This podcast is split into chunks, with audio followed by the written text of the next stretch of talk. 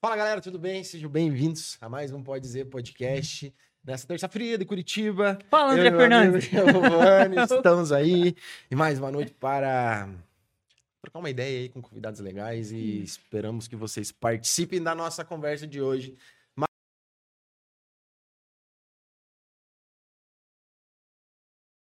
Se inscreva agora. Se é a primeira vez que você está aqui, está vindo por causa do convidado, a gente é o Pode Dizer Podcast. Então se inscreva, ativa o sininho, deixa o joinha. É muito importante pra gente que o nosso conteúdo chega mais longe, as pessoas vão ver também. E aqui sai sempre conversas boas, né? Então dá essa força pra gente que a gente agradece. Demorou? É isso aí. Quando finalizar o episódio aqui, você vai lá também pro nosso canal de cortes, que é Cortes do Pode Dizer. Também deixa o joinha nos nossos vídeos lá. Também se inscreve no nosso canal, deixa nos comentários lá é, o que você achou dos nossos vídeos.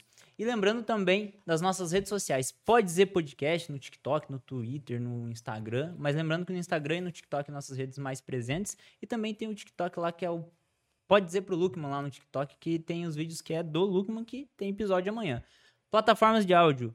Pode ser podcast no Spotify, Deezer, Google Podcast, Amazon. Amazon e lá no Spotify sobe em vídeo. E eu não posso deixar de mencionar aqui o cabelo novo do Cassiano, que tá muito Ah, bonito, né, cara? briga, fia. Ficou É melhor que eu isso. achei que ia ficar. Ficou muito Ficou bom. melhor que eu achei. Cara, tô livre, liberto, Isso aí. cara. Nossa, que alegria. Que alegria, que alegria. Que Galera, alegria. só o último recadinho aqui, ó. Escaneou o QR Code, vai lá pro, pro Linktree, que é apoiar aqui o Pode Dizer Podcast, escaneia que alguém vai te responder lá. E lembrando que o nosso canal de membros já tá valendo, então você pode assinar o canal de membros hoje já. E inclusive a gente tem membro já. Aí, ó, top demais. já tem membros. Vamos lá, sem mais delongas para o nosso Bora, convidado. vamos que trocar ideia, né, é cara? A gente isso, tem- tem que falar pra galera, fazer bastante pergunta hoje, que o nosso papo vai exatamente até as 8h15. Então, a galera que faça pergunta lá no chat. É, nosso convidado aí, ele tem uma agenda depois da nossa aqui, então a gente vai tentar entregar ele a tempo. Gora, seja bem-vindo, cara. Que prazer ter você aqui. Uma galera, cara, vocês têm que levar o Gora. Vocês têm que convidar o Gora. Tá aqui o Gora agora. Tá aqui o Pronto, homem. Vamos conversar com o homem. Valeu. Vamos falar várias coisas. Seja bem-vindo, cara. Valeu, valeu demais. Ah, Valeu, ih. Graciano, valeu, Gígio, parabéns, podcast. Obrigado pelo convite. É sempre importante, acho que ter espaço para falar de coisas, né, de política. Acho que parabéns pela iniciativa. Cara, massa, a gente vai falar sobre política hoje, sim, Mas com também, né, certeza. não só, não só política. Não, Sim. Se sobrar tempo, a gente vai falar por política. E se não sobrar tempo, você vai vir aqui, daí a gente vai trocar uma ideia só Combinado. sobre política. Daí você já, como candidato a prefeito de Pré- Curitiba. pré- pré- Não, pré-candidato. agora tu é pré. É pré, não é pré. Não pode. é- Não pode. Não, é pré-candidato. Agora sim, né? Agora você é pré. Cara, que massa.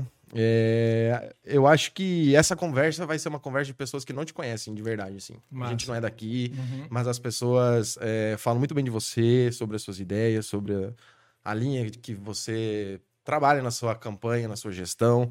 Então acho que a gente quer conhecer um pouco do Goura, né, cara? Quem que é esse cara, né? Da onde que ele surgiu, o cara que andava de bike. Cara, fala um pouco de você aí, se apresente pra Cara. nós, assim, pra nós. Meio psicanalista.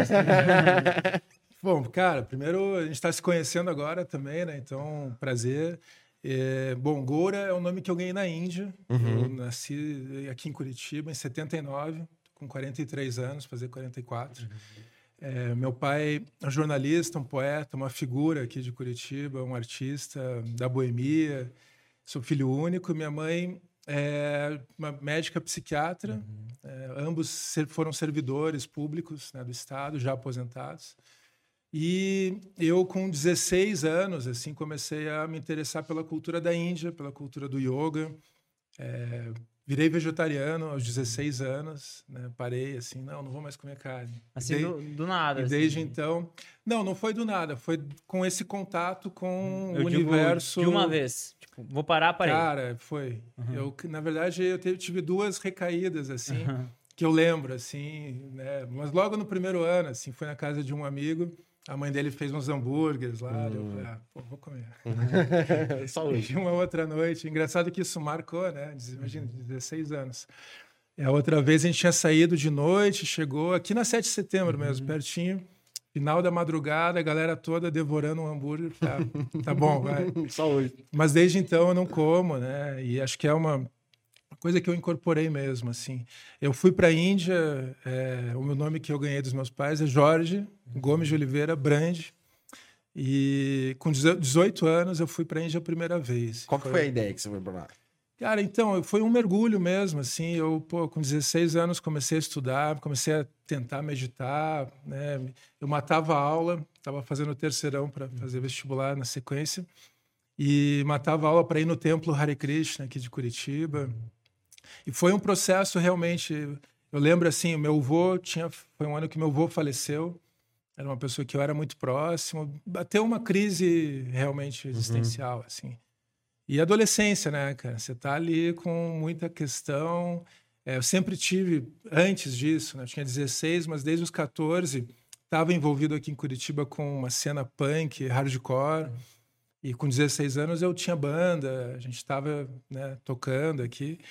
E... Contra a cultura mesmo. É, foi, foi esse mergulho, assim. E era uma cena muito politizada, uma cena punk, não era só música, era uma uhum. galera Pô, a gente fazia demo tape, né? Quem não. Demo, né? Sabe o que é demo tape? Sabe o que é demo tape? O que é demo? demo tape. É, uma fitinha, é uma cassete.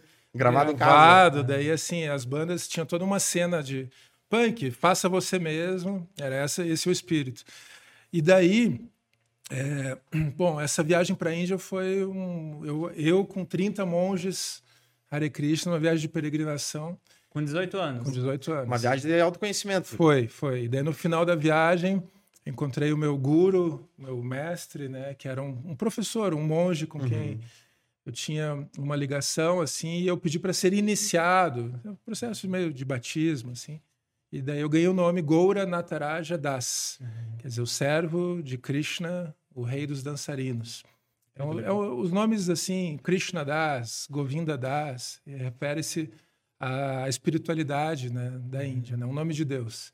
Okay. E, cara, eu voltei para cá é, depois disso. Assim, Quanto uau. tempo você ficou lá? Essa viagem, primeiro, um mês. Ah, tu ficou. Ah, um é, pouquinho tempo. Foi pouco, uhum. mas foi, cara, Pô, um... foi muito intenso. Imersivo. Assim, e a Índia, ela é uma experiência muito impactante, assim, mesmo. É, o Brasil tem desigualdade social, tem um monte de coisa, mas a Índia dá uma chacoalhada. Assim. Nesse, nesse um mês que tu ficou lá, é, ficou esse um mês é, com os monges? Sim, o tempo todo, o tempo todo. viajando. Foi, foi cada dois, isso dois mesmo. três dias numa cidade diferente, visitando os lugares sagrados, banho foi, gelado tipo, no Ganges. É, sai de banda, punk tudo mais, e, e daí daqui a pouquinho tu fala para teus pais, ah, vou ficar 30 dias vou fora na Índia, Krishna. vendo uma cultura totalmente diferente, estou viajando com 30 monges. Bom, primeiro... Como que foi essa essa eles aceitaram tranquilamente Falaram assim, vai, vai embora vai meus pais é, são antes de tudo grandes amigos uhum. assim meu pai e minha mãe são figuras extraordinárias a gente sempre teve uma relação muito aberta assim de, de poder falar de coisas e eu expus assim o que o que aquilo para mim significava e mesmo quando isso estava no envolvimento punk, não, tá bom, filho, vai lá, mas estude, uhum. tá, passe de ano, etc, né? E então sempre foi um ambiente de, de abertura crítica, trocar de trocar ideia, de pensar. É, eu lembro, eu raspei a cabeça, tinha um rabinho aqui atrás, assim, e, e, e vivenciei bastante a questão Hare Krishna monástica por um, um bom tempo. É, voltei para da Índia, comecei a fazer o curso de filosofia aqui na Federal, e tinha tudo a ver com o que eu estava. Uhum. E comecei a estudar mais seriamente o yoga mesmo. Né? Alguns anos depois comecei a dar aula de yoga, aula de sânscrito também, que é a língua sagrada da Índia. Dei aula no Centro de Línguas da Universidade Federal.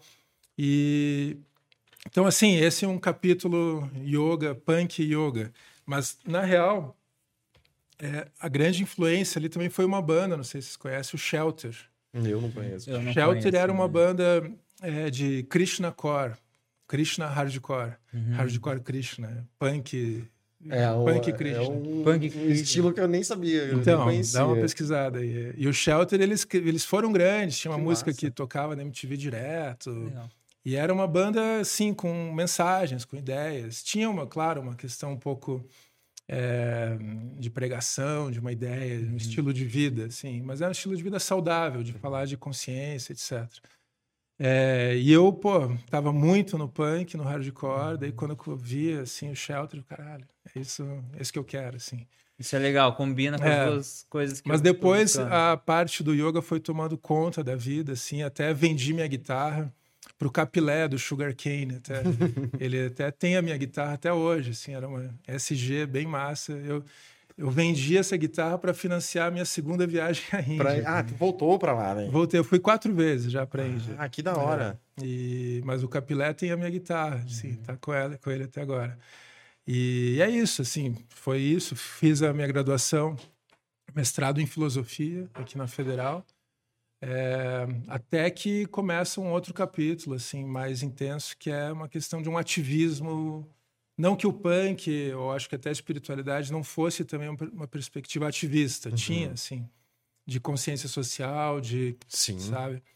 Mas daí, em 2004, a gente começa um movimento aqui em Curitiba ligado à arte urbana, ligado à, à ressignificação do espaço público e discussões da cidade, que tinha a bicicleta como um vetor uhum. dessa discussão né? de pensar a partir da bicicleta a gente pensar o corpo, pensar a cidade, uhum. pensar o urbanismo, pensar as relações humanas, o convívio, o espaço público. Porque só, só no lance da bike que você falou, ela envolve várias coisas, né? Envolve, envolve a saúde, envolve Sim. o melhoramento do trânsito, né? É, e, e é, é, isso. A bike, assim, é uma experiência também de você usar o teu corpo, uhum. né? Pô, você se locomover com o teu corpo, você... Pô, é saúde, né? Descobrir saúde. a cidade. Isso para mim também. A minha mãe, né? Meus pais se separaram, eu era bem. tinha quatro anos de idade, eu cresci com a minha mãe, vendo meu pai sempre, etc. Mas a minha mãe foi ter um carro quando eu tinha 18 anos. Uhum.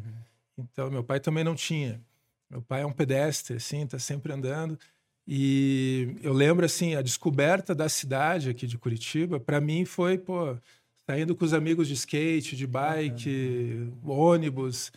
É, mas eu nunca tinha essa dimensão da política, uhum. da, da, dimensão política que a bicicleta tem. Né? Então, essa descoberta da cidade, a cidade que você vê dentro do carro, como é. passageiro ou motorista, uhum. é uma outra cidade de quem está andando a pé, de quem está pedalando. Sim, sim. E a bike te proporciona muita coisa, né? Ela é democrática, né? E em 2004 a gente começa aqui em Curitiba bicicletada que era um movimento de discussão. Não era só um passeio, ah, vamos pedalar, vamos passear. uma causa além de tinha intenção. uma coisa, uma intenção. E eram encontros muito divertidos. E tinha música, arte. Encontrava no final de semana. Era toda a última sexta-feira do mês, saindo do pátio da reitoria da Federal. Uhum. Toda a última sexta-feira. Rolê pela cidade. Meio é, anar anarquista, horizontal, quem está na frente vai puxando é, não pedir autorização, nada, e, e seguir algumas regras né, de convivência ali. Mas é, a primeira bicicletária tinha 35 pessoas. Depois a segunda tinha 18. Depois. Não, mas depois foi 100, 200. Chegou a bicicletária com 2 mil pessoas, oh, 3 mil pessoas. Mas aí já é... tinha que pedir auxílio para a polícia. A gente pra... não pedia, sim, porque a, a, intenção, isso né, foram 10 anos de, de movimento, assim, de 2004 até 2014.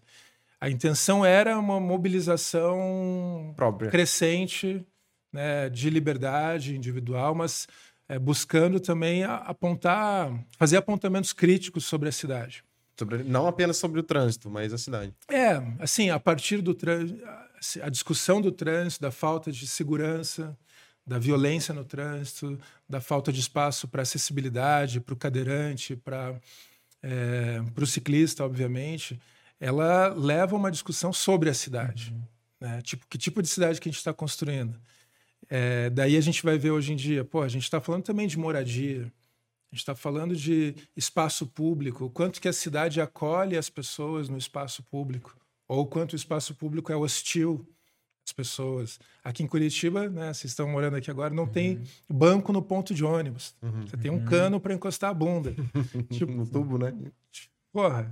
Ah, daí você vê senhorinhas, idosos, tendo que... que só encostado ali, né? Sabe? Então, isso é um, é um detalhe, mas pô, é um detalhe que mostra também a visão que o gestor público tem sobre o espaço público, né?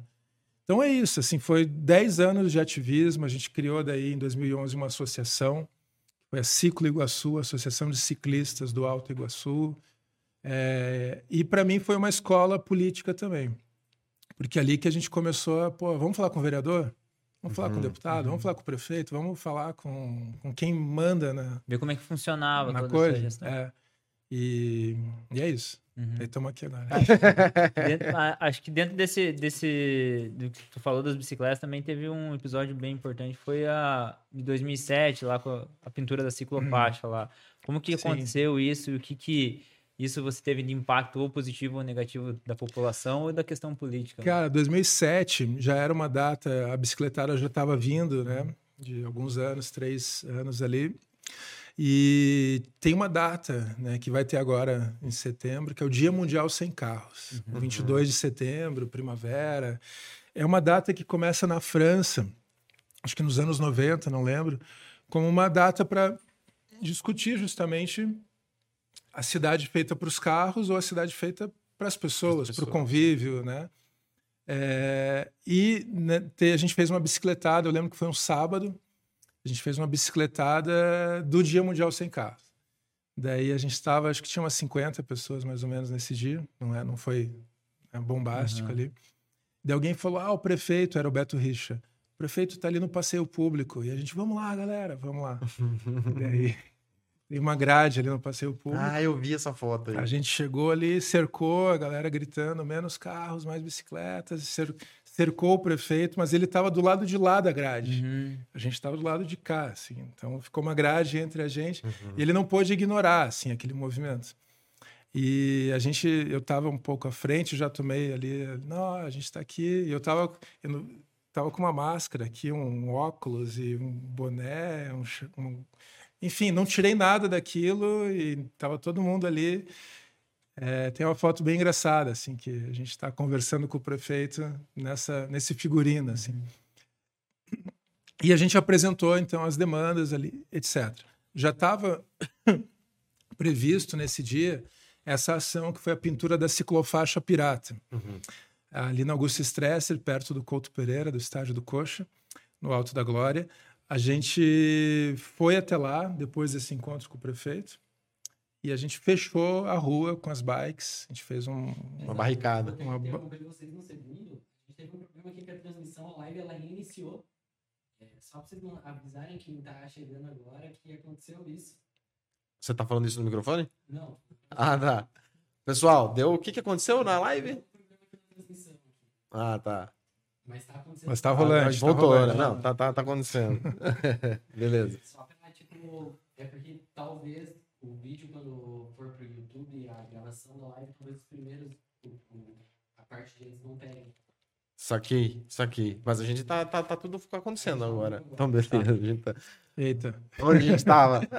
Tava eu tava falando que daí a gente fechou a rua com as Aham. bikes e um grupo já foi pegar os stencils, outro foi pegar a tinta, outro fez uma mesa de frutas no meio da rua e a gente pintou uma ciclofaixa simbólica de uma quadra, 100 metros de uma ciclofaixa, como um ato de desobediência civil, como um ato para chamar a atenção do poder público, que era o que a gente queria. Não, a gente não ia pintar uma ciclofaixa efetiva, porque a gente queria ali 2007, né? Uma, uma cara É, atrás. a Curitiba de 2007 não tinha essa ciclofaixa. Não, não hoje, tinha né? aqui 7 de setembro, não tinha um monte de coisa. E ainda tem muito para fazer, mas Uhum. a gente conseguiu ali chamar a atenção. Terminou ali, a gente guardou a tinta, chegou a guarda municipal. Ah, quem que tá aqui? Quem que é o responsável? Todo mundo, eu, eu, eu. Todo mundo era responsável. mundo. pegaram, ah, você o cabeludo, eu tava com o cabelo comprido na época, o careca e não sei o quê, vocês três na viatura, assim. Daí fui eu, o Fernando Rosenbaum e o, o Rua Parada. né, O Fernando Rosenbaum é da Bicicletaria Cultural, que faz um trabalho também desde 2011 ali de apoio ao ciclista urbano no centro da cidade. Um amigo assim de longa data, um grande artista, o Rua também. E a gente falou, ó, galera, o pessoal falou, ó, a gente vai para a delegacia do meio ambiente, vão ser multados, autuados por crime ambiental, por Nossa, pichação, né? É, pegaram pesado. e a ciclofaixa foi um marco ali, porque a partir disso deu uma repercussão enorme na mídia. O prefeito, no dia seguinte, chamou a gente para conversar, né, anunciou que Curitiba faria a sua primeira ciclofaixa oficial no ano seguinte, em 2008, que foi a ciclofaixa da Marechal Floriano. Demorou uns oito anos para ficar pronta, mas Iniciaram em foi 2008. anunciada ali. É, e desde então, assim, eu senti que toda essa movimentação que a gente estava querendo, ela começou a ecoar, começou a ter mais repercussão, né? Então foi esse o episódio da ciclofaixa pirata. A gente fez, não tinha o nome de crowdfunding, né? A gente fez uma vaquinha, Vaquinha. coletiva é, com arrecadação para pagar a multa da ciclofaixa, porque a prefeitura não anistiou a gente. E a gente teve que, né, o pessoal trabalhava Quanto que era na época? essa era multa? 700 reais. Porra, Um salário? Era 700 reais, não era pouca coisa, assim. É, E- uma grana desgraçante. E assim, o Juan, o Fernando tinham que participar, participavam de editais, tinham que ter certidão negativa. Isso aí já dá Então, uma- assim, a gente fez um- todo o movimento para pagar a multa para poder liberar. É. Mas foi importante. E assim, não estava dissociado de outras coisas que estavam acontecendo em várias cidades do mundo, né?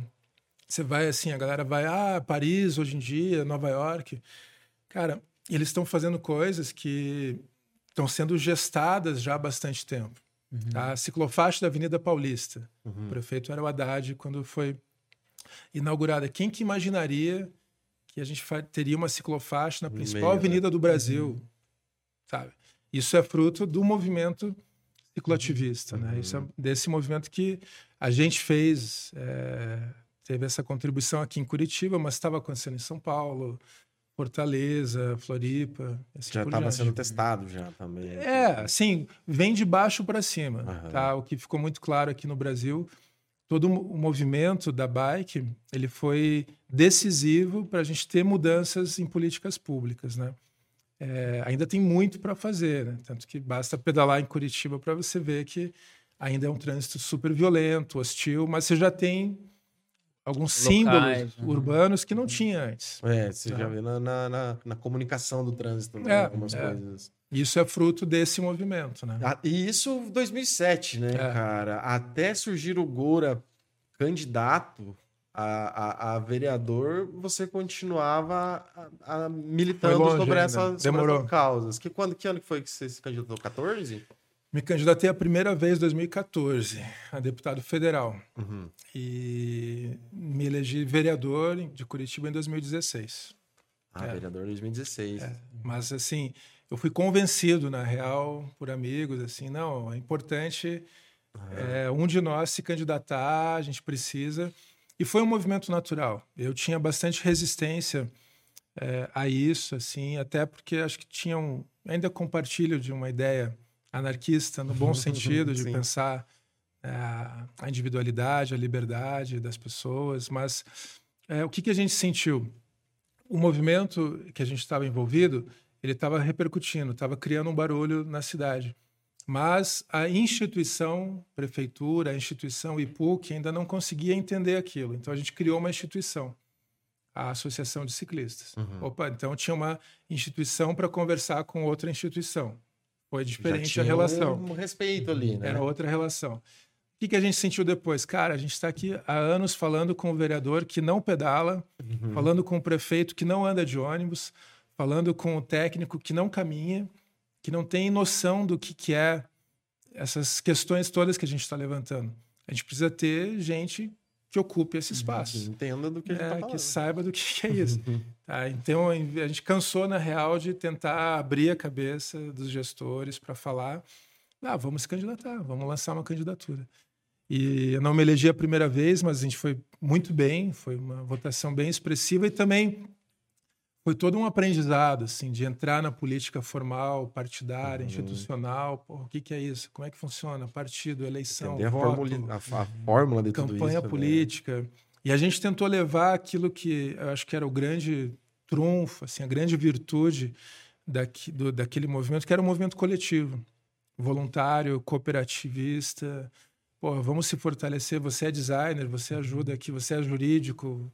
Todo mundo em prol ali. Uhum. E a candidatura, assim, as Bem primeiras foram super, mesmo, assim, foram bem, bem mesmo. legais, assim.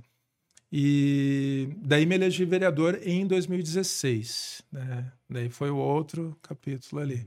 É, mas em- antes disso, depois da campanha de 2014, o prefeito era o Gustavo Fruit. Fruit. É, o que aconteceu em 2012, desculpa, o- a gente fez uma, toda uma movimentação com carta compromisso aos candidatos a prefeito. Ratinho Júnior era candidato a prefeito ass- de Curitiba, assinou a nossa carta. Rafael Greca era candidato a prefeito, assinou a nossa carta. Fruit assinou, Bruno Meirinho, do PSOL. Todos assinaram a carta. Uma carta com reivindicações. ideias. E a gente convidou os caras a pedalarem conosco. Foram? Tá? A Alzimara do PCdoB foi, o Bruno Meirinho foi, o Gustavo Frutti foi. Os outros assinaram, o Greca assinou, Ratinho assinou, conversou. Greca falou que ia fazer 300 quilômetros de ciclovias por ano. Ah, tá, eu achei que era pedalando. Ah, Não. bom, eu também. Eu também, né? Mas nem no videogame, Não, coitado. é, não, e assim, falou que ia fazer 300 quilômetros de ciclovias por ano. Né? Enfim, teve a oportunidade de ser prefeito, ainda tem, e fez muito longe disso. Mas o que, que houve? O Fruit foi eleito naquela eleição. E o Fruit começou, então, a implantar muitas das coisas que estavam no, no programa de governo, que eram questões que a gente tinha colocado. Por exemplo, a- o controle de velocidade em algumas vias, para você criar uma área de mais segurança. Tá? A gente fala de morte zero no trânsito. Poxa, pensar uma cidade onde ninguém morra no trânsito. Sabe? Onde não tenha acidente, acidente de trânsito, onde não tenha pessoas mutiladas no trânsito. Pessoas que. Isso é possível. Você, você é designer, sabe? Você pensar o design da cidade. Tá? Pensar esse desenho urbano das vias, da sinalização. Aqui anda tal tipo de veículo, aqui Você anda outro é, tipo de vai veículo. nas cidades na Europa hoje em dia, o que está acontecendo? Cara, tem cidades que estão até tirando a sinalização para forçar. Cara, você está num carro, você tem que ir bem pianinha. Uhum. Você tem que tomar cuidado, porque se você atropelar um ciclista, se atropelar um pedestre, você está fudido. Um problema. Ah, e aqui no Brasil a gente vive essa impunidade. Então, o Gustavo começou na sua gestão a implantar algumas coisas. Criou um- uma coordenação de mobilidade, começou a implantar algumas ciclovias, ciclofaixas. A Via Calma da 7 de setembro, aqui do lado, foi feita em 2014. E era uma coisa assim, a gente falava com o Jaime Lerner, né, que foi governador, prefeito, urbanista, é, com vários técnicos, arquitetos da prefeitura das antigas, que apontavam, não, o que tem que fazer em Curitiba são as ciclofaixas junto da canaleta. Tá? Então começou um processo ali. Esse processo está longe ainda de ser terminado, tá? mas foi, teve o início. O Gustavo foi o que deu um pontapé inicial ali. E eu trabalhei na gestão, ele me convidou.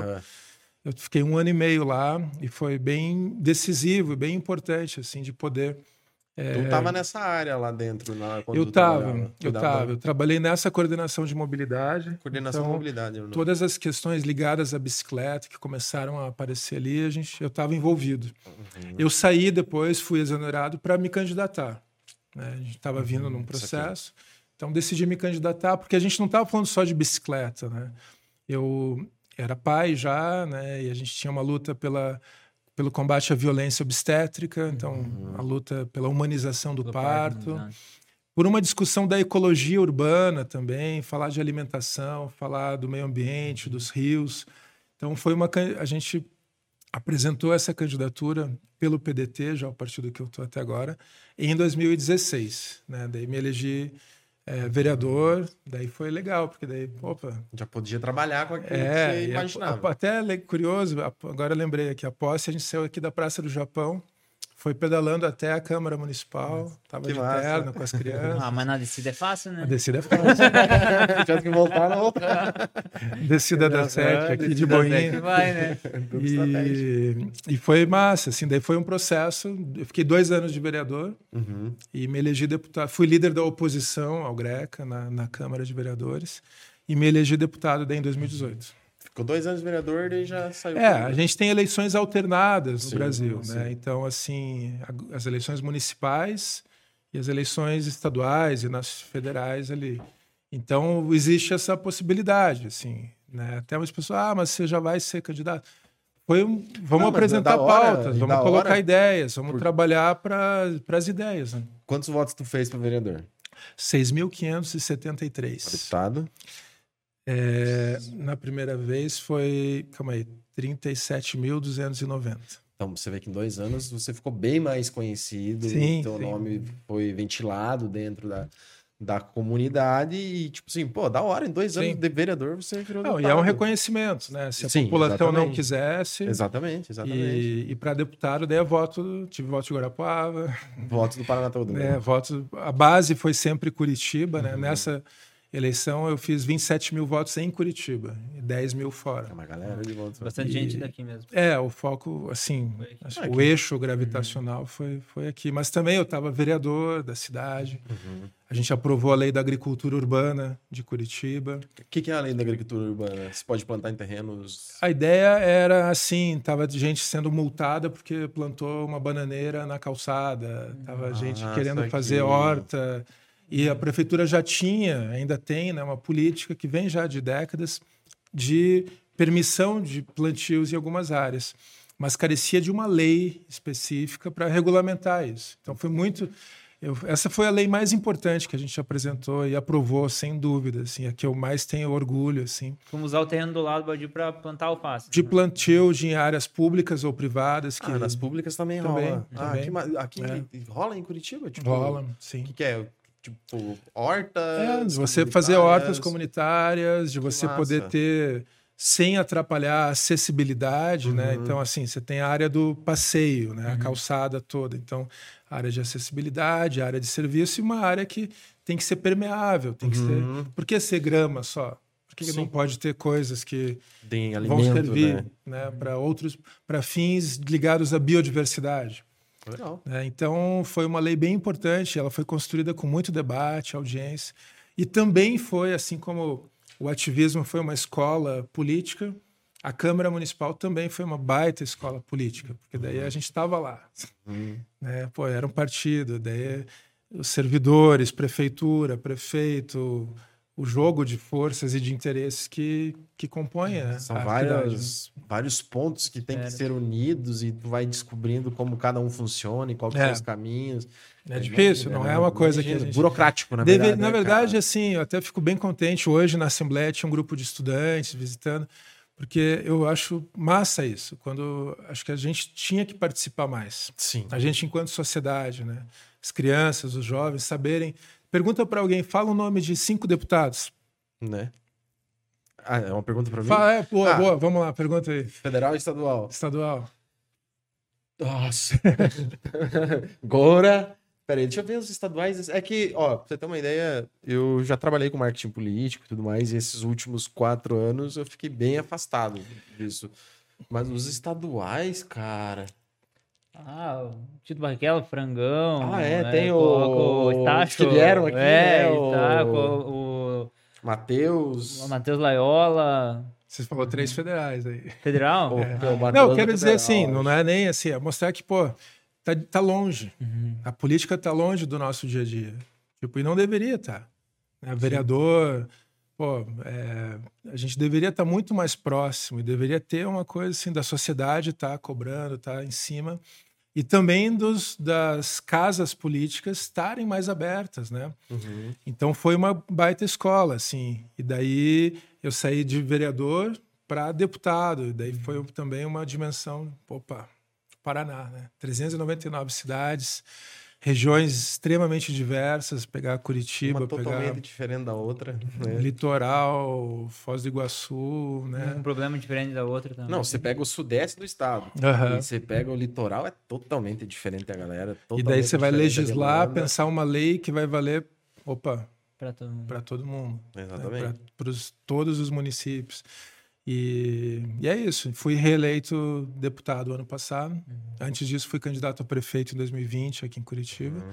Isso tudo para fechar a tua primeira pergunta, para eu, eu me descrever, né? É, Mas... Sou pai da Sofia, que fez 14 anos agora domingo, e da Tulasi, que tem 11 anos. Duas garotinhas. Duas meninas. Tu falou que uma das causas que tu defendia é, lá atrás, tu já era pai, a favor do parto humanizado, a contra a violência obstétrica, É, o, que, o que seria é, a- o diferencial de um parto humanizado? Tipo, é muito em relação a, tipo, a cesariana, a agressividade? Não necessariamente, a- a- não necessariamente. invasivo? Não, é, a humanização do parto, ela prevê um protagonismo da gestante, né, Uhum. da parturiente, da, da mulher ali no processo. Ah, Dela ser respeitada, de um ambiente acolhedor, do ambiente onde ela se sinta respeitada. Não é só ser respeitada, ela, ela tem que se sentir Sentir. respeitada.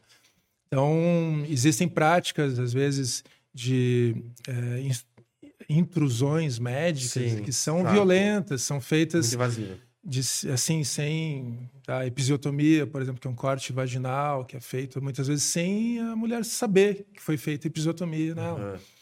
É, é, então, são várias questões né, de pensar uma política de humanização do parto. A cesárea, ela é, às vezes, indicada, Sim. tá? mas você ter uma cultura do parto, da educação sexual, Uhum. de, de trabalhar outras possibilidades, né? E onde, sim, o protagonismo, a centralidade seja da mulher. A mãe. Isso é óbvio que tem um pré-parto, tem um trabalho, não é só o Sim, momento do é trabalho de parto. de nascer, né? Isso tem que falar de eh, métodos contraceptivos, por isso, sim, tem que falar de educação sexual. Sim.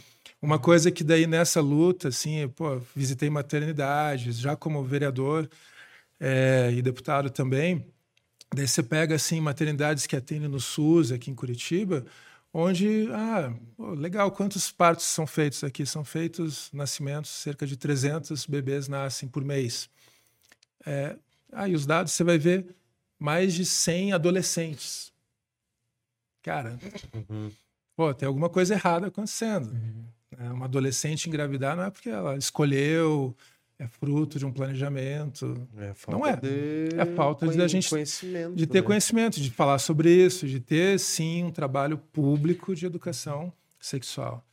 Então, assim, a humanização do parto seria a gente É, pensar ela- várias questões, né?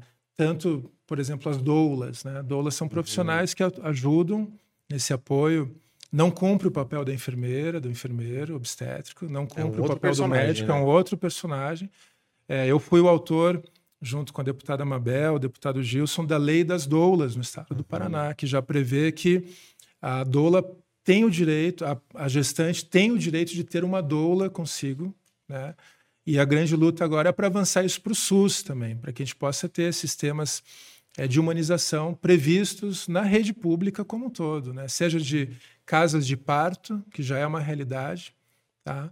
Eh, em outros municípios, outros estados, mas também você ter as doulas, você ter processos que conversam né, entre si. Que apoiam todo o processo. É, e a Não. ideia assim, falava-se do bem nascer, né? De pensar esse, esse nascer bem para, poxa, todo mundo, para experiência do parto também não, não ser uma experiência de trauma. É real, porque, tipo, Né? a, a galera é, deveria ser romantizado, mas deveria ser um negócio mais da hora do que é mesmo, né? Porque é, quando a gente faz algumas perguntas, algumas coisas, assim, tipo, é mais por conta da galera de casa saber, Sim, sim, assim, sim. um pouco. Claro. Porque tem alguns, alguns atos ali durante a. Não a gestação, mas durante o parto, que eles são bem invasivos mesmo, né? Que Tem.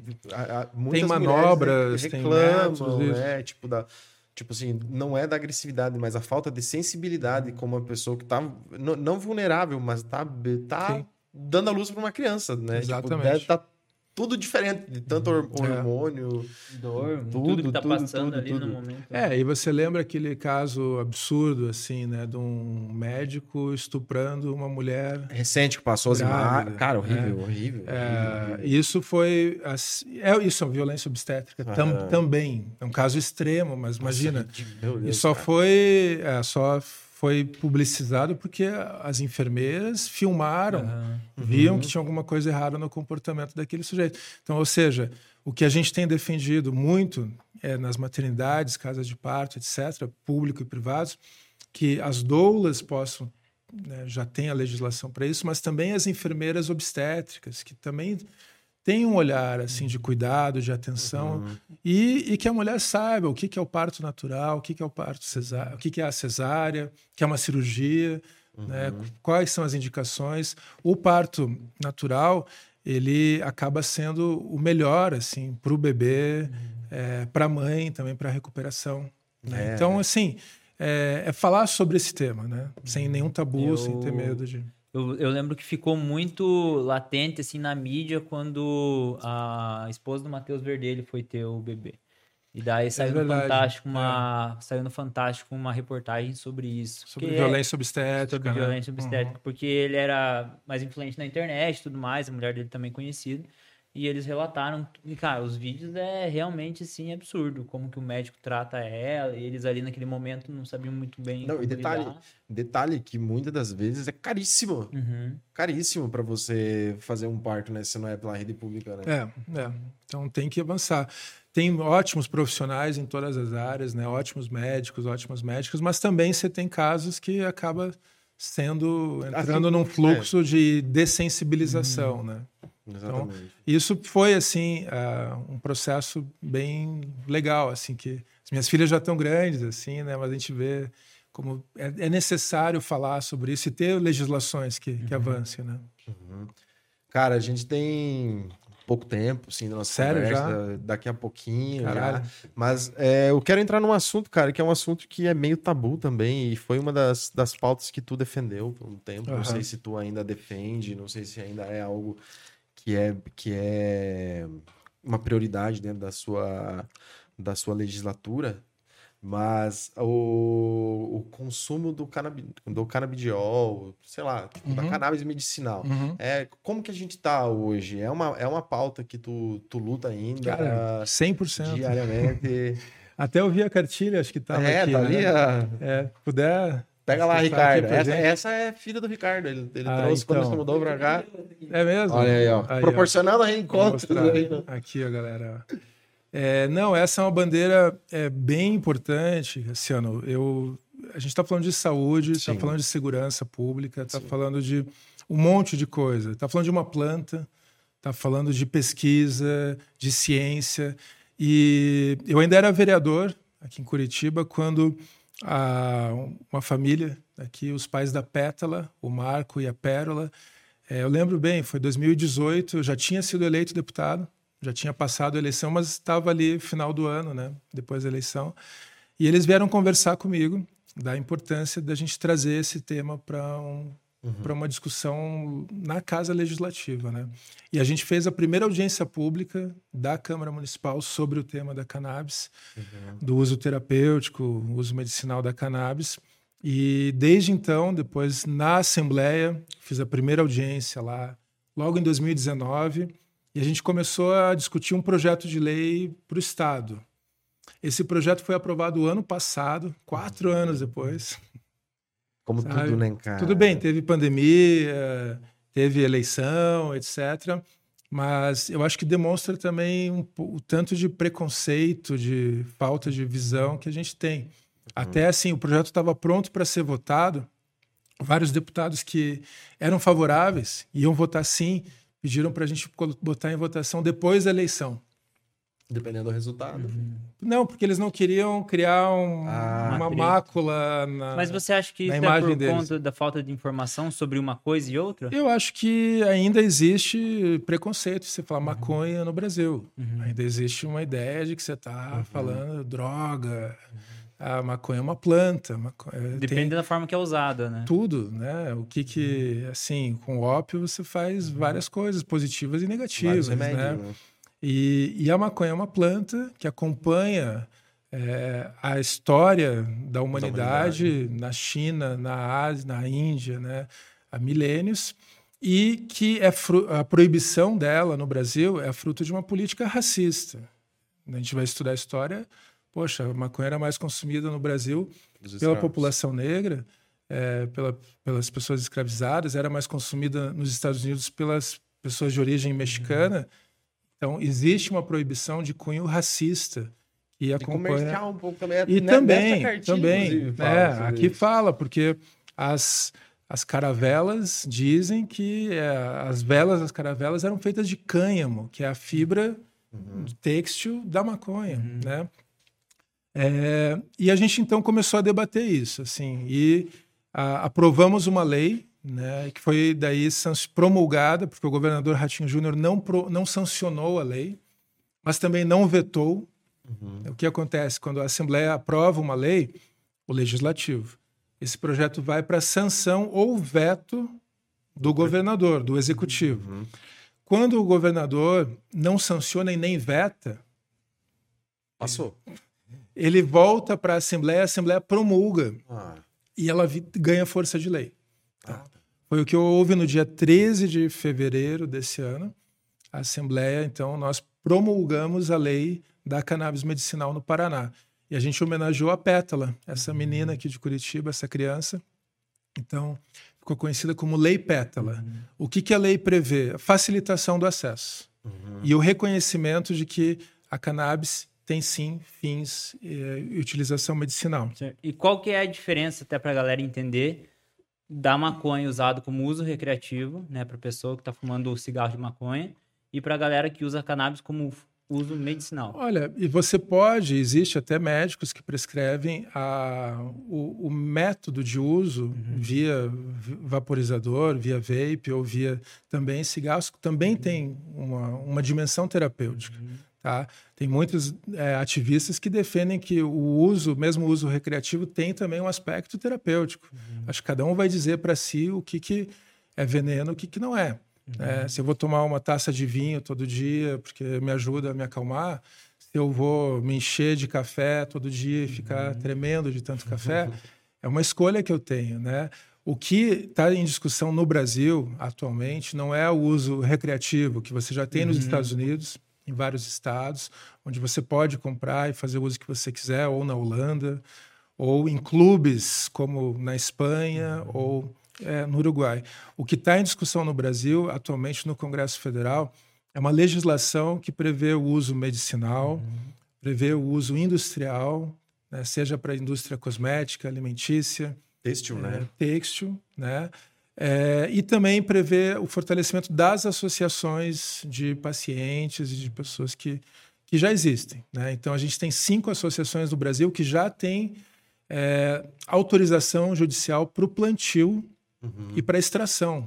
Eu assisti É. um dia no Globo Rural. Não, Pequenas Empresas, Grandes Negócios. Olha Um- só. Um domingo cedo, de uma, de uma mulher de uma ONG, que a filha dela tinha um problema. eu Acho que ela, ele era, ela era autista, a filha dela, e ela era advogada. Aí, acho que, no, acho que é no Rio. A PEP. Acho que, é, pode ser. Deve ser a Deve PEP. ser, a PEP deve é a Associação do Rio É do Rio. que tem autorização para o plantio, extração É. e atende já milhares de pessoas. Várias outras pessoas que precisam do, do- da extração do óleo. né? A primeira associação foi lá da Paraíba, de João Pessoa, Abrace Esperança. A Abrace atende milhares de pacientes no Brasil todo.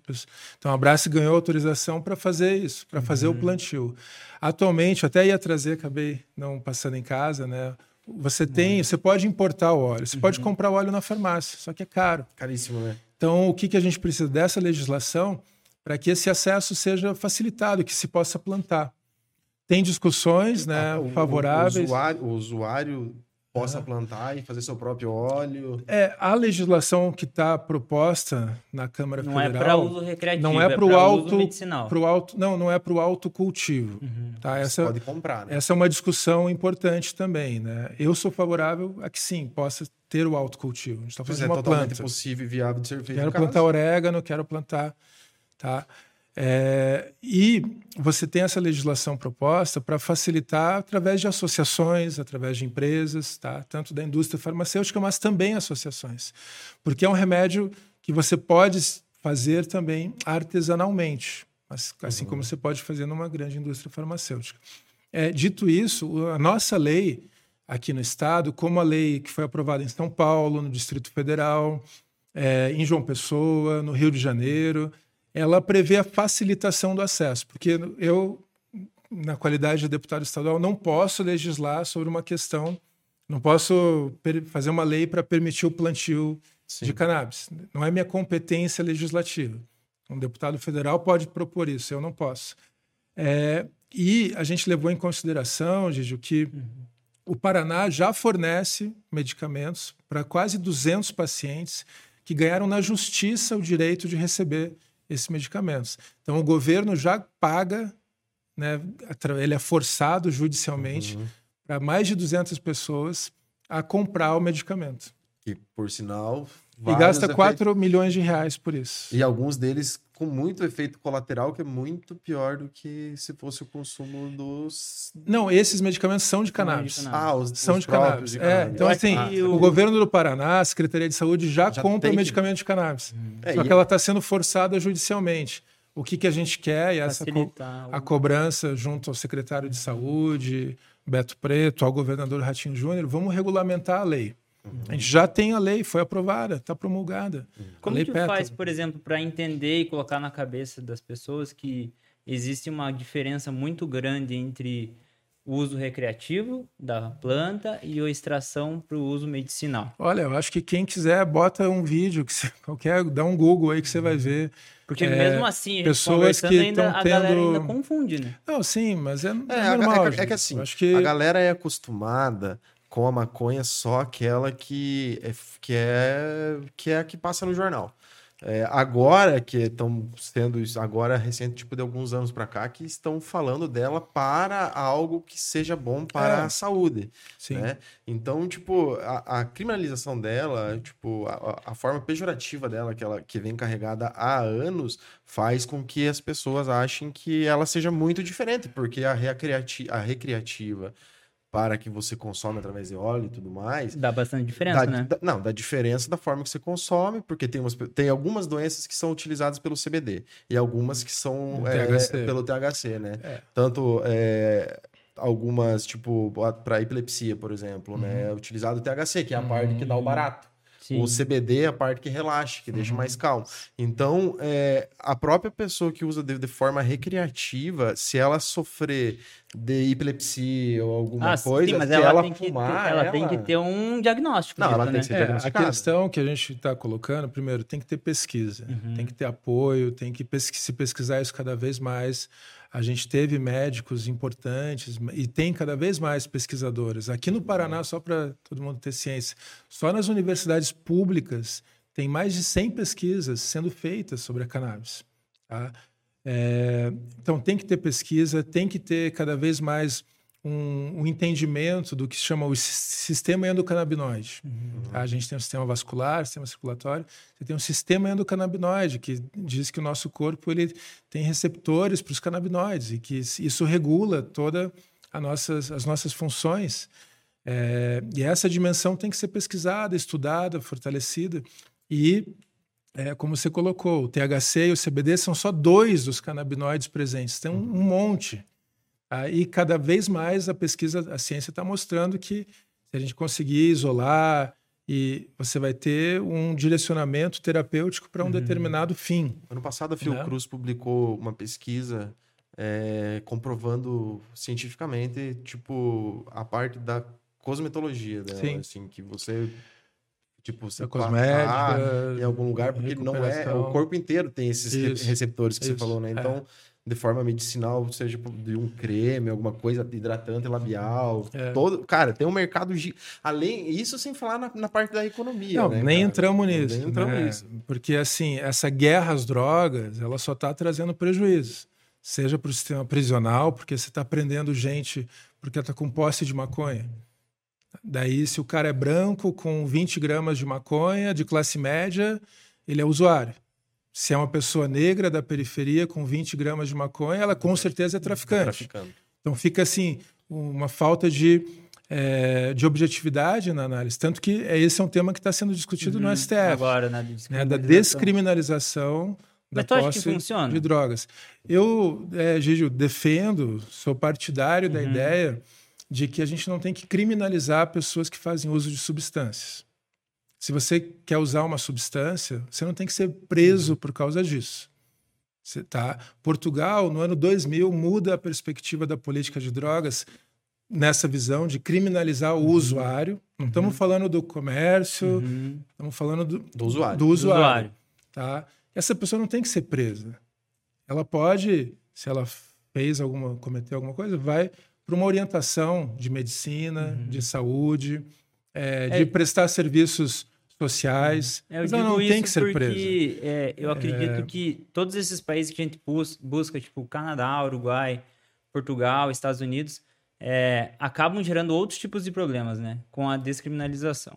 E a- eu acredito que a mídia ela também é um pouco seletiva, porque a gente pega, por exemplo, a Suécia, que ela vem num combate um pouco mais forte na educação, e, e desde 2004 o sistema prisional vem baixando um ponto percentual por ano. lá. Uhum. É, então, tipo, eu acho que é meio que dois pesos, duas medidas. Né? Pegar o que realmente talvez funcione em outros Sim, países, mas diferente cultura e como ponderar isso. Realmente, será que vai funcionar no Brasil? Eu acho que um primeiro ponto, até nos votos que os ministros do STF deram nessa questão, ela, alguns ministros falaram de descriminalizar todas as substâncias, né? Outros daí já foram mais, desculpa, restritivos, falando da cannabis, da maconha, inclusive com apontamentos, não, permi permissão para plantio de seis pés e posse de x gramas, etc. É, eu acho que a grande questão é assim: a gente não pode tratar um usuário como um criminoso. Tá? Porque o, o Brasil é um país cheio de injustiças, cheio de desigualdades, e a gente está vendo o que, que essa política tem gerado nas últimas décadas, que é um aumento da população prisional, um aumento do crime organizado, é, e você já cria um estigma. A pessoa que vai para a prisão, o que ela vai fazer depois? Ela vai para a prisão, ela não vai se faccionar, ela vai ter que. Cara, É. o cara foi preso porque estava com. Sabe? Não faz sentido assim. Então, é, é criar uma perspectiva dentro de uma política maior. Vamos falar de saúde, de educação, de orientação. Ah, o álcool, que é, acho que é talvez a grande droga da violência, da morte, é, da destruição de famílias, a gente já to- tolera, tem É, eu- propaganda de álcool, tem patrocínio. Eu acho que, tipo, um por de exemplo, a grande diferença entre falar, sei lá, álcool, cigarro, são problemas que já existem. Uhum. A preocupação é talvez criar mais um problema para a sociedade, né? Tipo, pode ser? Pode, mas tem uma preocupação em cima disso. Uhum. É, né? mas a gente já tem um grande problema, Uhum. né? Que a criminalização gera. E as pessoas não estão deixando de consumir porque é ilegal. Agora, como é que você cria um outro, uma outra perspectiva, né? Mas voltando para o nosso projeto, né? Então a gente está falando do acesso medicinal. E se você fosse um pai assim que, olha, a- essa terapêutica está dando resultados para sua filha, para o seu filho, que nenhuma outra deu por causa do preconceito, por causa da uma falta de visão, a gente vai continuar impedindo as pessoas de terem esse tratamento? Não faz sentido. Então, os relatos que a gente ouviu na assembleia das, dos pais, das mães, de próprios pacientes, né, já adultos, colocando é que, poxa, a vida deles mudou completamente. Tem vários, né? Depoimentos, qualidade né? de vida que É, eles não então. tinham antes. Pra várias doenças, crianças que são Galera Beneficiados do por autismo conta, né? ajuda bastante, né? A gente tá, eu tô indo, você perguntou ah, quanto que isso está no mandato, né? Eu tô indo agora, a gente está fazendo uma audiência pública na quinta-feira em Cascavel, na Câmara de Vereadores de Cascavel, sobre o tema da cannabis medicinal. Estamos organizando uma em Foz do Iguaçu, uma em Guarapuava também, nas, nas- na sequência, nas próximas semanas.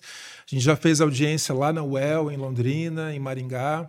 É, aqui no Paraná são várias associações que já estão Isso que eu ia perguntar, quais são as associações assim que, que estão à frente no Paraná? Você falou que tinha cinco no Brasil. No Paraná, a gente tem associação aqui em Curitiba, tem em Maringá, tem em Foz do Iguaçu, tem é, também no Norte Pioneiro, Apucarana.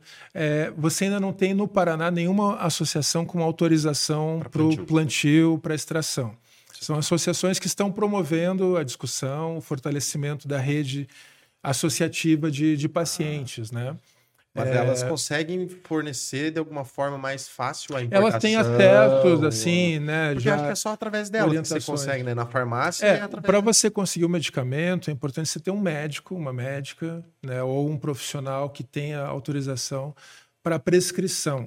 Uhum. Tá? Tem que ter ali prescrito. Isso, que, certinho. fa- e que tem o acompanhamento. Né? Então, você está falando de um medicamento que ah, é importante a dosagem, é importante a quantidade de CBD ou de THC que você vai ter. É, eu tive agora na, na Alemanha, no- agora em junho, você vai lá na farmácia, está lá. Você compra ali, na França você compra. Ah, e tá fácil, assim. Aqui no Brasil tem, mas é impeditivo, porque não se pode plantar, o preço é muito caro. Então a gente precisa sim avançar nessa, nessa discussão. Né? Uhum. É, as leis estaduais elas são importantes, mas a gente precisa de uma lei federal tá? que avance. Que daí um- já engloba todo o país, né? Não é uma coisa que ah, só pode fazer. Porque aqui É. no Paraná, vamos falar de Paraná, né? é, a forma de conseguir é farmácia, pelas ONGs ou de forma ilícita e ilegal? É, no mercado ilegal, a pessoa conseguiu o medicamento, normalmente vai ser importado né, de algum lugar. Que daí também já, você já não É. sabe. Não que, não que. Não que não tenha uma qualidade, mas você já não consegue É. prevê-la. Você tem empresas que estão né, colocando isso.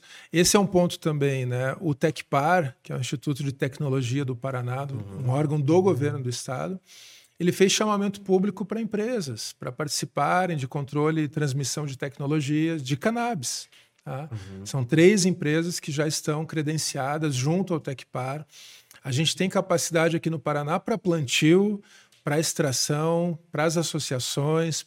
A indústria tá, que fornece, que tem medicamento é de Toledo, Ah, pá. oficialmente. Não vou falar o nome, vou fazer propaganda. Aquela roxinha lá, né? É. Mas assim, eles estão. Assim, a indústria, ou seja, o Paraná está tendo um protagonismo. São visionários, né? O relator do projeto de lei é o deputado federal Luciano Dutti, do Paraná, ex-prefeito. Ele é médico, ele foi o relator em Brasília do, do PL 399. Então a gente tem já muita coisa avançando, só precisa. Mas acho que tá bem próximo, um- né, cara? Voltando agora pro, pro nacional, esse rolê que tá acontecendo, não vai ser permitido, né? Você só vai pagar, sei lá, você vai, se você for pego uma quantidade, você vai pagar uma multa, um rolê assim, e você. É, a descriminalização, Ah, você está des- falando, é. né? É, eu acho que é, é- é ir para outro caminho um caminho Mas da saúde ajuda- pública. Pois é, mas isso ajuda muito na saúde pública. Sim, né? sim, sim. Pensar um caminho da saúde pública, de é, penas administrativas, se for o caso, mas, poxa, não faz sentido a gente prender pessoas porque estão. Agora, se o cara tá coisa. cometendo um crime pra conseguir alguma outra coisa, aí tudo Não, bem. daí é né? outra história. É outra história. É Ah. que- mas é isso que a galera confunde e mistura. É, né? Porque coloca tudo num balaio só e tudo é uma coisa. E não é bem assim. Não, não, A acho que- realidade mesmo, que não é aquilo que você vê na TV ou aquilo que você vê na internet, é, é bem diferente. Uhum. Bem diferente. Uhum. Uma galera sendo presa, igual você falou, por, por não por coisas bem menores do que, do que deveriam, e em contrapartida tem pessoas que, tipo, não acontece nada. Uhum, uhum. É, e falar aqui, assim, né, o que a gente está defendendo aqui é saúde. Sim. É uma política de, de saúde pública, de fortalecimento desse acesso, dessa discussão, dessa pesquisa, que traz benefícios sociais e individuais. Né? Muito é bem. muito bem, Rick, cara. tem perguntinhas? Temos uma pergunta aqui. Muito boa. A gente tem uma pergunta que. Vou começar com a da Ana, para não, dar- pra não dizer que eu tô priorida- priorizando as perguntas da Duda.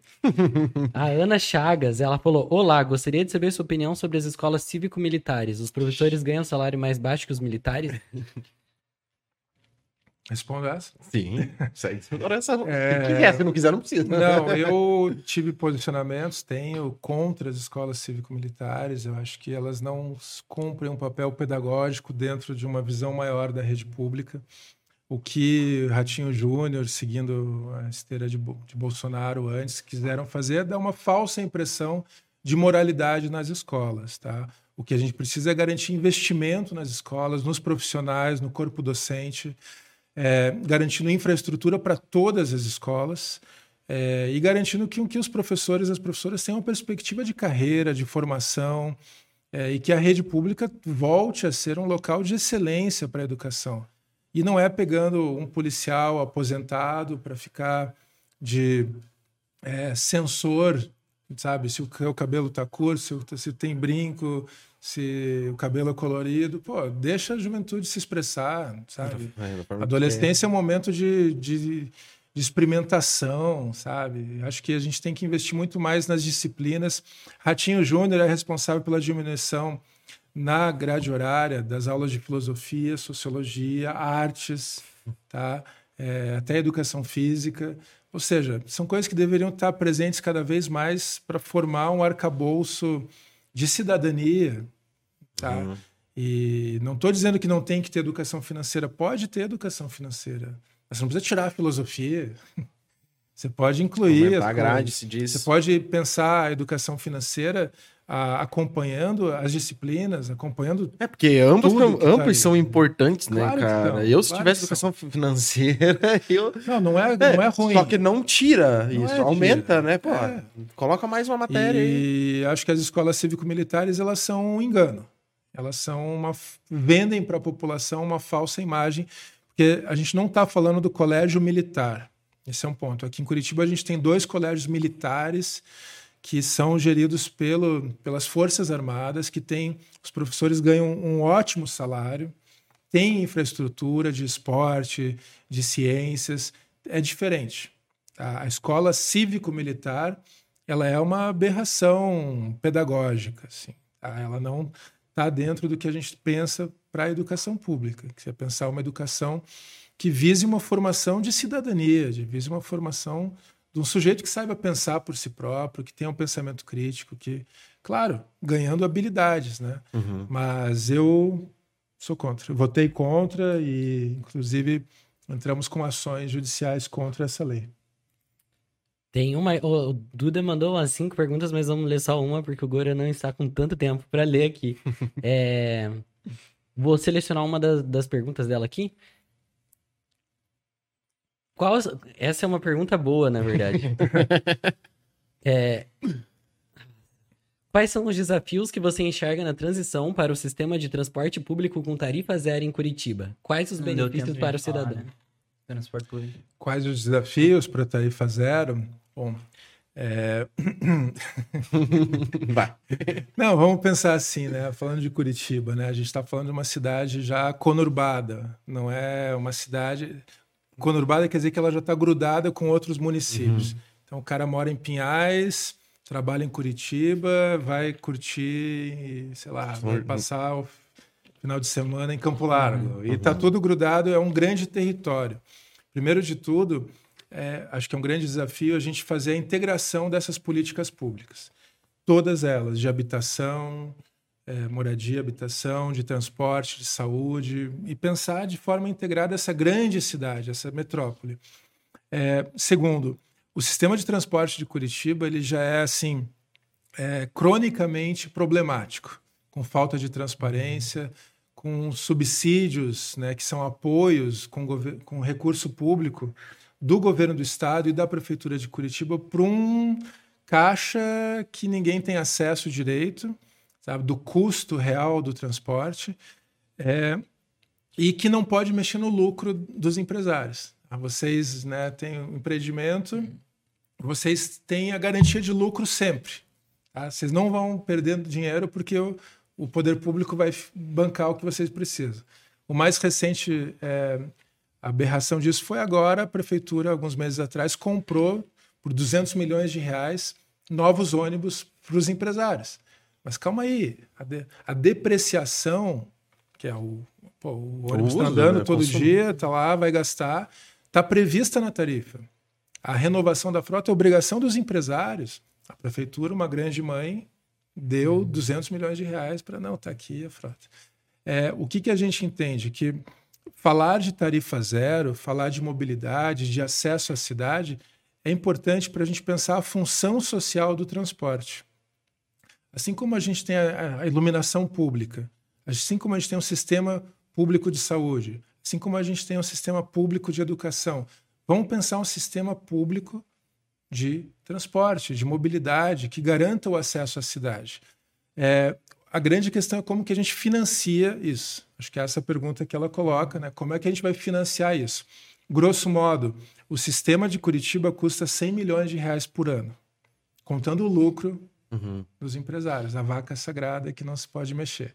É, a gente tem que financiar 100 milhões é, por mês. Eu falei ano antes, não, é mês. 100 milhões por mês Nossa, é uma grana, Tá. hein? para toda a frota, para os trabalhadores, para manutenção.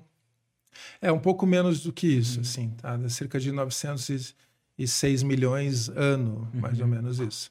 É, a ideia que a gente tem defendido, eu apresentei isso para o presidente Lula, a gente colocou é, também é, com uma, uma proposta formal no PPA, que é o Plano Plurianual do Orçamento, é que haja uma articulação federal, estados e municípios para que a gente comece a implantação desse objetivo de tarifa zero, é, buscando essas formas de financiamento. Pode ter recurso público, pode ter. É, isso também está sendo discutido lá em Brasília, porque envolve uma mudança na lei do Vale Transporte, é garantir com que o empresário, as pessoas que têm mais de é, X empregados né, nas suas empresas, em vez de pagar o Vale Transporte, pagar esse fundo que vai subsidiar esse custo. Tá? Uhum. É, a gente já tem mais de 70 municípios no Brasil que já têm tarifa zero. Aqui no Paraná, quatro barras têm tarifa zero. É, Paranaguá, Matinhos, Balneário Camboriú implantou tarifa zero. Garopaba tá? Implantou tarifa zero. É, e a, a, questão é como a gente transformar isso como uma política pública viável para os grandes centros urbanos. É, porque é uma Ah. grande diferença dessas cidades. Você Sim. falou é o tamanho, né? É, é o tamanho. Então você tem uma operação lá que pô, pode caber no custo do caixa da prefeitura. Uhum. Mas aqui a prefeitura já coloca bastante dinheiro.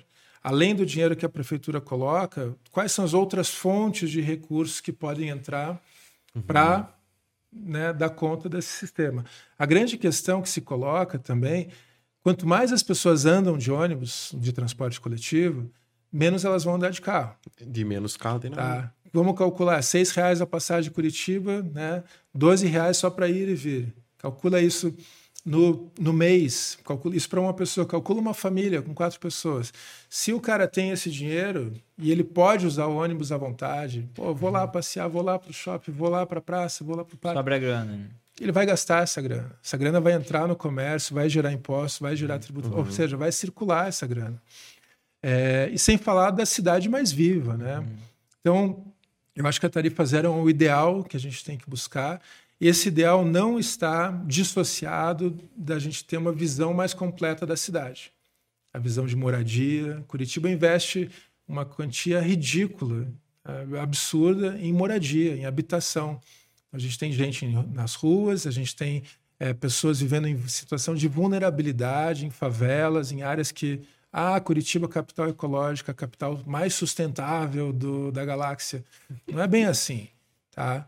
A prefeitura ela não está enfrentando esses problemas. Então, a gente tem que ter políticas de habitação, tem que ter política para bike, tem que ter política para o pedestre e tem que pensar o transporte coletivo como grande indutor também eh, de uma mudança social. Atualmente, a nossa tarifa em Curitiba é das mais caras, está entre as capitais mais caras, né, com seis reais e sem integração adequada, sem né, grandes benefícios, sem uma grande qualidade para o usuário. Falar, pessoal, uau, seis reais, não, eu pago com gosto. Não, Ninguém Ah, paga. né? a tarifa, o crédito é super difícil de colocar, vai botar no cartão, ainda tem que pagar mais ainda. Então, o que ocorre é que o ano que vem, desculpa, 2025, vai encerrar o, o atual contrato do transporte. E o próximo prefeito ele tem essa tarefa, essa enorme responsabilidade de conduzir um processo de uma nova licitação do transporte coletivo. A gente defende que eh, haja uma, uma mudança da forma como as coisas têm sido geridas aqui, aqui na capital. né? Hum, muito bem respondida. Cara, não sei se. Não, você já não, já não temos Última, mais tempo. Mais uma? Temos Última, mais uma? Então vai lá. Tem- Essa aqui é a polêmica. Eu tava entre essa e a última. A Duda também perguntou: qual a sua opinião sobre o Ratinho Júnior ter feito a privatização da Copel, mesmo a- após ter prometido não privatizar a mesma na sua campanha eleitoral? Tá bom, para fechar. Baita pergunta. Cara, assim, olha, eu até vi hoje mesmo, a gente estava vendo o, o Ratinho no seu pronunciamento falando que é, a privatização é necessária para acabar com a ingerência política dentro da companhia, dentro da Copel. Sabe? Indicação política, né? O que, que ocorre? Assim, ah, o governador coloca lá pessoas para ocupar cargos na empresa estatal, no estado inchado. Quem que é o diretor da Copel? Quem que é o Não presidente e diretor da Copel? É o irmão do vice-prefeito de Curitiba. Ambos netos do ex-governador Paulo Pimentel. O vice-prefeito de Curitiba, pré-candidato a prefeito, Eduardo Slaviero Pimentel, é irmão do diretor da Copel, que privatizou a Copel, Daniel Pimentel. Então, assim, quem que indicou o Daniel Pimentel? Foi o Ratinho Júnior, foi o governador. O governador que indicou lá em 2019, quando assumiu o seu primeiro, seu primeiro mandato, o irmão, o neto do governador, irmão do vice-prefeito, que é o apoiador, é por ele apoiado para ser né, o candidato aqui em Curitiba. Ou seja, calma aí, né? Deu um, um, um bug. Assim. É isso que está acontecendo na minha cabeça aqui, Sabe? tentando entender. Então não faz sentido, é hipocrisia. E Ratinho vende a Copel por um preço é, ridículo, 5 bilhões de reais, dizendo que vai investir em escolas, investir na saúde, é, quando e abrindo mão assim de um, de um patrimônio do povo do Paraná. Tá? Não, não vou dizer que tem, não tinha problemas, tem problemas, obviamente, mas a Copel é uma parte, ela tá, o DNA da Copel está intrinsecamente ligado à história do nosso estado. A gente tem um patrimônio tanto de infraestrutura que não, não deveria né, ser vendido dessa forma. É, e o que eu acho mais grave nisso tudo é justamente o que o Ricardo colocou ali na, na pergunta da, da amiga. Na campanha o ano passado, a gente estava em campanha, eu fui candidato a deputado, Uhum. Ratinho candidato à reeleição, governador. Ele falou que não ia vender a Copel. E logo após a eleição, ele foi reeleito, infelizmente, em primeiro turno, vem para a Assembleia, o projeto de lei tramita em regime de urgência, né, e que cujo, cuja consequência foi concretizada agora com essa batida de martelo obscena é, lá em São Paulo. Então, é, a gente lutou contra isso, né, de todas as formas possíveis. E vamos ver, ainda tem alguns desdobramentos judiciais ainda para acontecer. Mas eu acho que é uma tristeza muito grande, assim, porque, poxa, a política ela tem que ser feita com franqueza. Eu acredito nisso. Eu acredito que se pô, eu estou me candidatando, eu, ó, são essas bandeiras que eu defendo. É isso aqui que eu defendo, eu vou fazer isso. Se o cara fala que não vai fazer uma coisa, é eleito e faz alguma coisa, isso chama-se mentira, chama-se hipocrisia. Chama-se Promessa dema- de campanha. é, cai bem no estereótipo, né? E, e assim, a Copel Telecom foi privatizada por Ratinho Júnior, a Compagás está nesse caminho e a Sanepar também estará nesse caminho. Agora, é, são empresas que cumprem um papel social muito importante, tá? E eu acho que a gente deveria ter em consideração isso. A tarifa de energia, a tarifa d'água, elas deveriam ser cada vez mais baixas para que a gente possa possibilitar as atividades humanas, todas Uhum. elas, econômicas, eh, de vida, de estudo, necessárias. Então, o peso da energia e a internet hoje em dia também, né, faz parte dessas necessidades que a gente tem, é, deveria ser amenizado para que as atividades humanas, na sua diversidade, pudesse florescer. Mas, ó, eu não vi. Só eu digo assim, desculpa, Cassiano, para terminar. Uma empresa dessas, o objetivo vai ser o lucro dos acionistas, Uhum. dos fundos. Não vai ser o, o bem-estar coletivo, não vai ser uma visão social. Ser, nada contra, em, em teoria, porque tudo bem, a empresa existe para ter lucro, Uhum. ok? Faz parte. Mas uma empresa estatal que cumpre uma função essencial para o Estado, estratégica, ela deveria estar com outro encaminhamento. É, isso que você falou das, das faturas serem mais baixas, cara, eu não, não, não lembro de algo. Tem uns tempo atrás aí que a luz acho que deu uma baixada, assim e tal, mas é bem difícil, né? A fatura diminuir. Sim, Bem sim. difícil. Só aumenta. Só aumenta. Exatamente. E o Paraná, ele é superavitário na geração de energia. A Sobra, gente- né? Sobra, a gente vende para a rede nacional. Tá tudo Uhum. bem, tem estados que não tem, se compensa as coisas dessa forma. Mas tem outras formas, né? A gente tem que pensar em energia solar, tem que avançar em, Bastante coisa. né? em- em bastante coisa. Inclusive, hoje tava sem luz em vários lugares no Brasil. Pois é, disse que rolou um apagão, não sei o É. quê, mas aqui ficou funcionando. Aqui funcionou. Lá faltou?